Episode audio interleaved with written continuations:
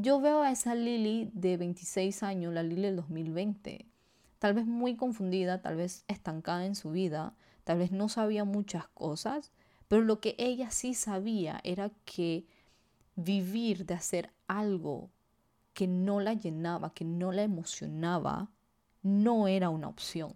Si no me emociona, si no me prendo una chispita, entonces ahí no es.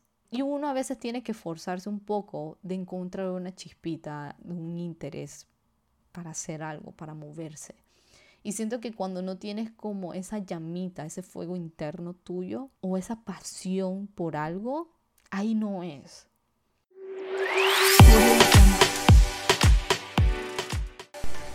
Este es un espacio para hablar de marketing, manifestación de tus sueños, de tu negocio y sobre todo de crecimiento personal. En este espacio te estaré compartiendo experiencias, historias y aprendizajes que vamos adquiriendo en este proceso, en este camino de tener tu propio negocio online. Y no solamente estaremos hablando de negocio, sino de todo un poco. Why not? Just drop it here y no nos guardaremos ningún secreto. Aquí te estaremos compartiendo todo lo que hay detrás de un post con tu host, Lily Su. Hello, hello y bienvenidos a otro episodio más de Detrás de un post. Yo soy su host, Lily, y en el episodio de hoy creo que va a ser como una actualización de uno de los primeros episodios que lancé. Creo que fue en el 2021 que conversé un poquito de renuncié y ahora qué. Así como viste en el título de dos años haber renunciado, cómo me siento, aliviada o de alguna manera arrepentida de haber renunciado a mi trabajo corporativo. Te voy a contar un poquito de cómo me siento ya después de dos años y tanto de haber renunciado. Y hace poco regresé a mi oficina donde, donde trabajé y, y cómo me siento de haber regresado a esa oficina y cómo es mi relación con todos mis ex compañeros. Así que vamos a empezar con qué era lo que yo hacía antes de ser estratega de contenido y creadora de contenido, porque creo que la palabra creadora de contenido encierra eh, podcast y YouTube. Pero bueno, ¿qué era lo que yo hacía antes? Yo soy abogada. Yo me gradué em, en Derecho y Ciencias Políticas en Panamá, en la Universidad de conchale, en la Universidad Santa María la Antigua en Panamá y yo me gradué en el 2018. Pero desde el 2017 yo ya estaba trabajando en una institución gubernamental en la parte de taxes, impuestos. Y básicamente era cooperación internacional eh, para tema de transparencia fiscal. De eso era lo que yo trabajaba y yo comencé en el 2017 recién salida del horno, recién había terminado mis materias de la universidad y me hacía falta un par de cosas para graduarme, lo que me tomó casi un año y tanto. Eh, por eso que yo terminé mi máster en el 2016, pero yo me gradué en el 2018. Eh, delaying stuff.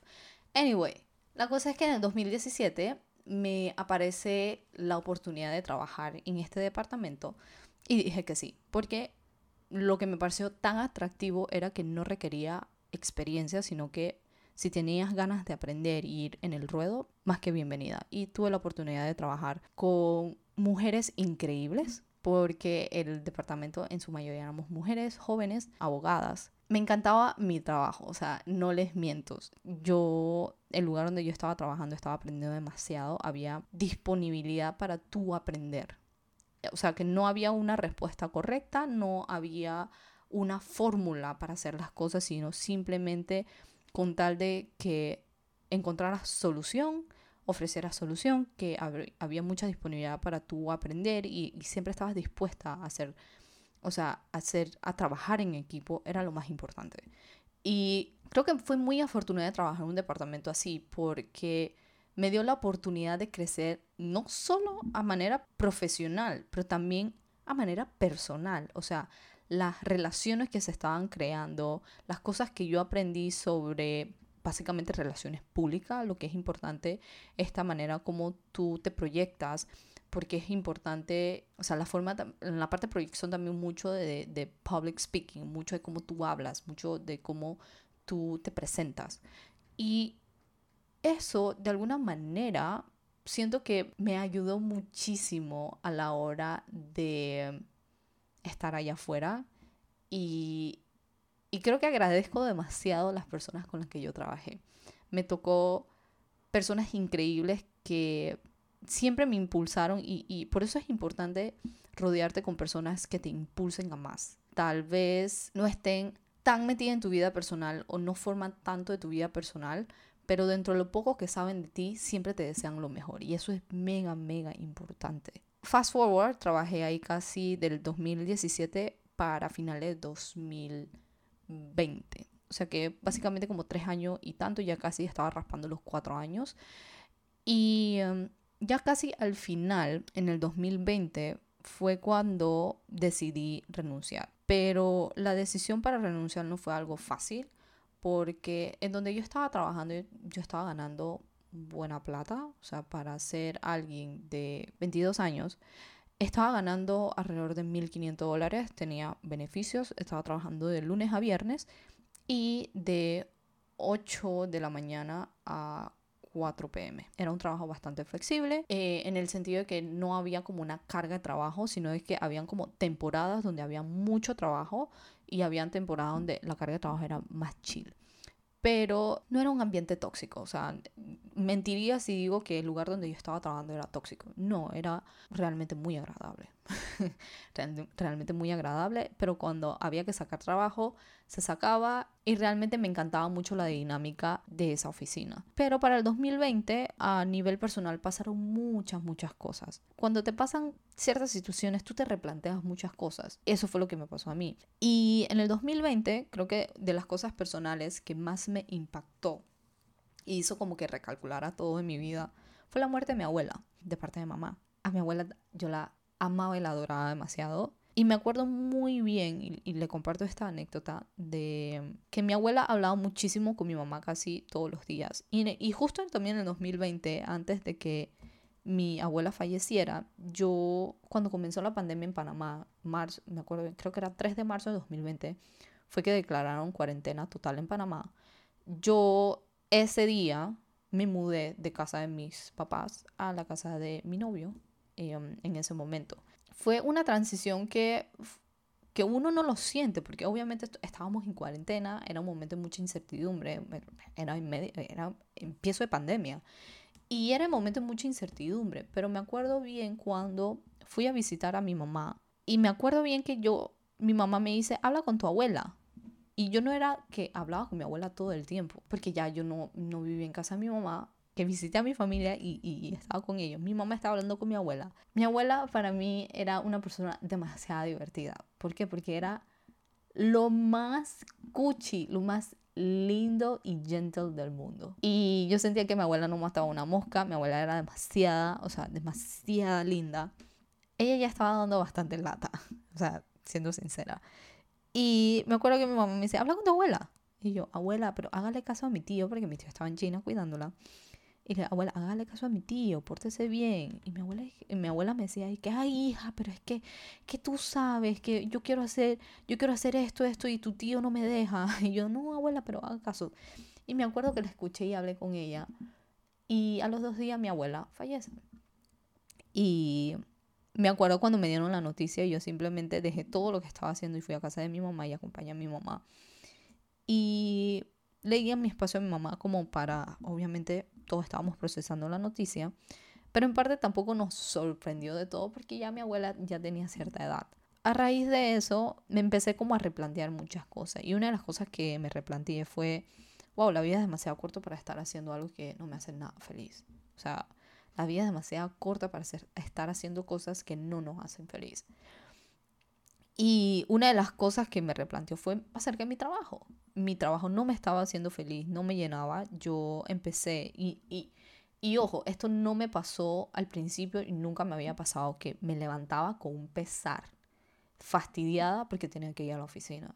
Que para mí fue un momento de felicidad cuando estábamos en medio de la cuarentena porque no tenía que ir a la oficina y cuando empezamos a ir como eh, parcialmente, o sea, como que cada dos, tres días tenés que ir a la oficina yo me entraba como un pesar, como una pesadez, como que, ay, no quiero ir, que no sé qué. Y no me pasó, sino casi hasta los últimos meses de estar en ese trabajo. Y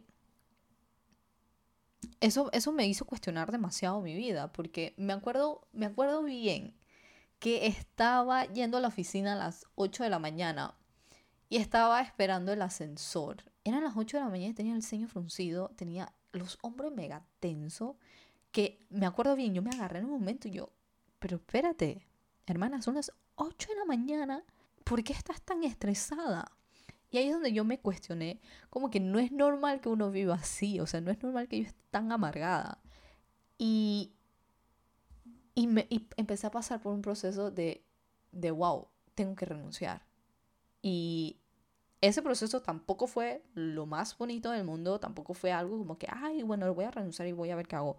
No, no, no, no, yo no quería renunciar, porque obviamente renunciar significaba buscar otro trabajo o buscar algo más que hacer o empezar desde cero, que más o menos fue mi caso, pero también era soltar eh, el sentido de seguridad que tenía, el sentido de estabilidad que tenía, porque toda la definición de estabilidad y seguridad que yo tenía era lo que mis papás me enseñaron y lo que la sociedad me enseñó en ese momento.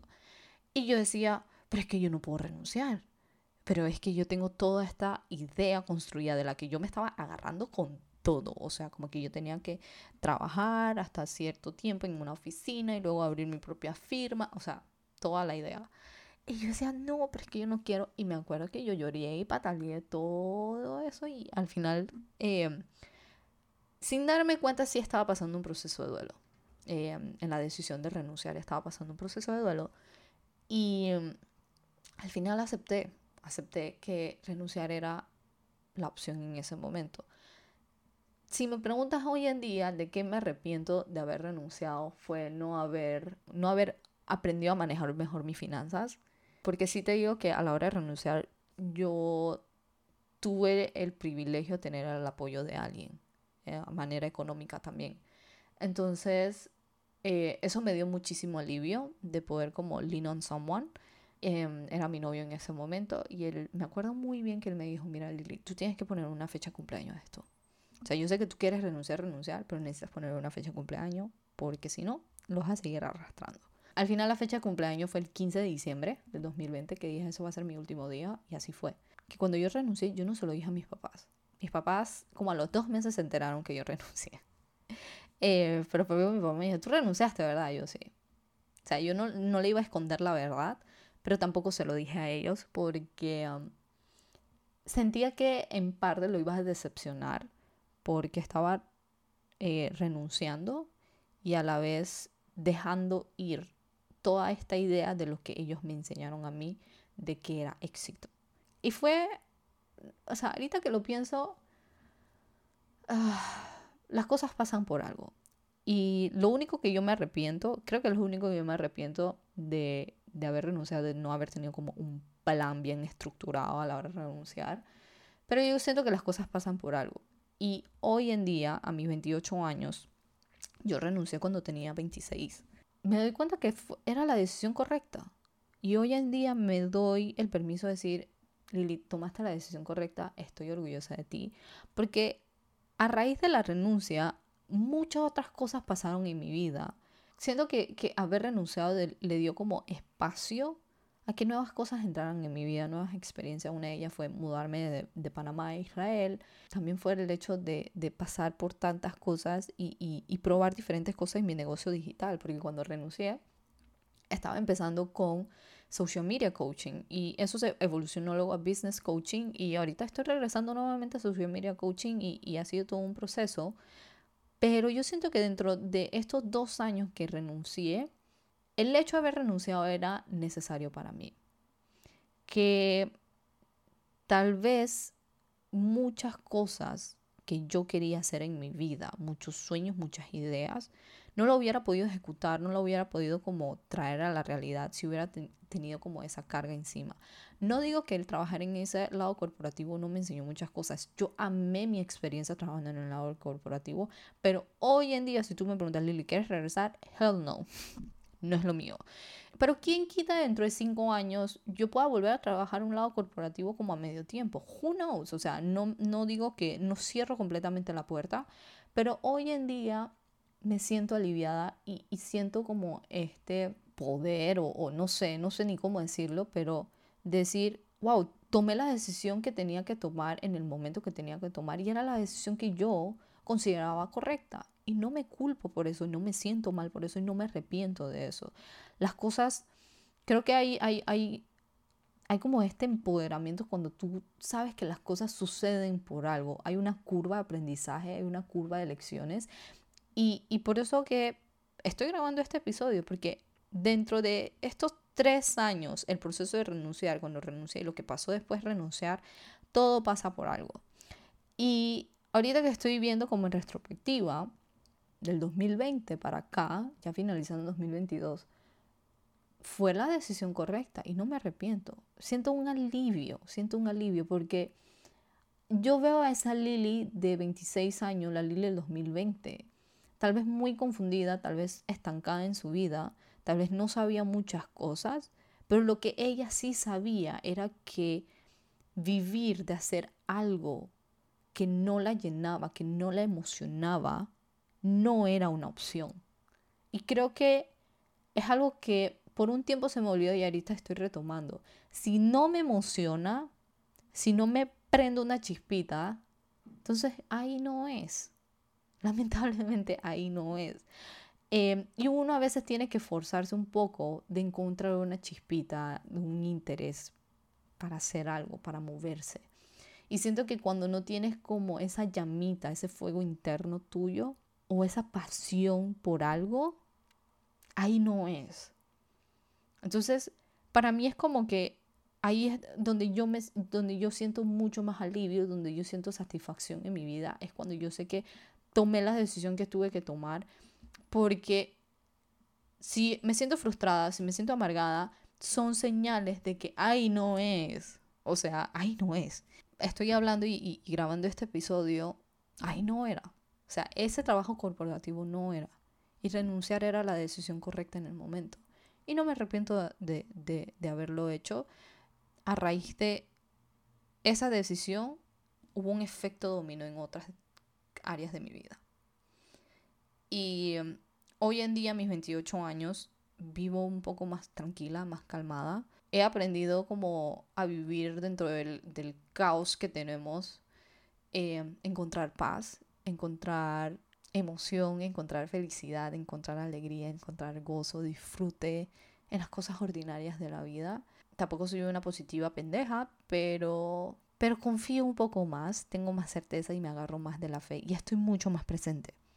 Esto es lo que me encanta de, de, de, de todo, es que estoy mucho más presente.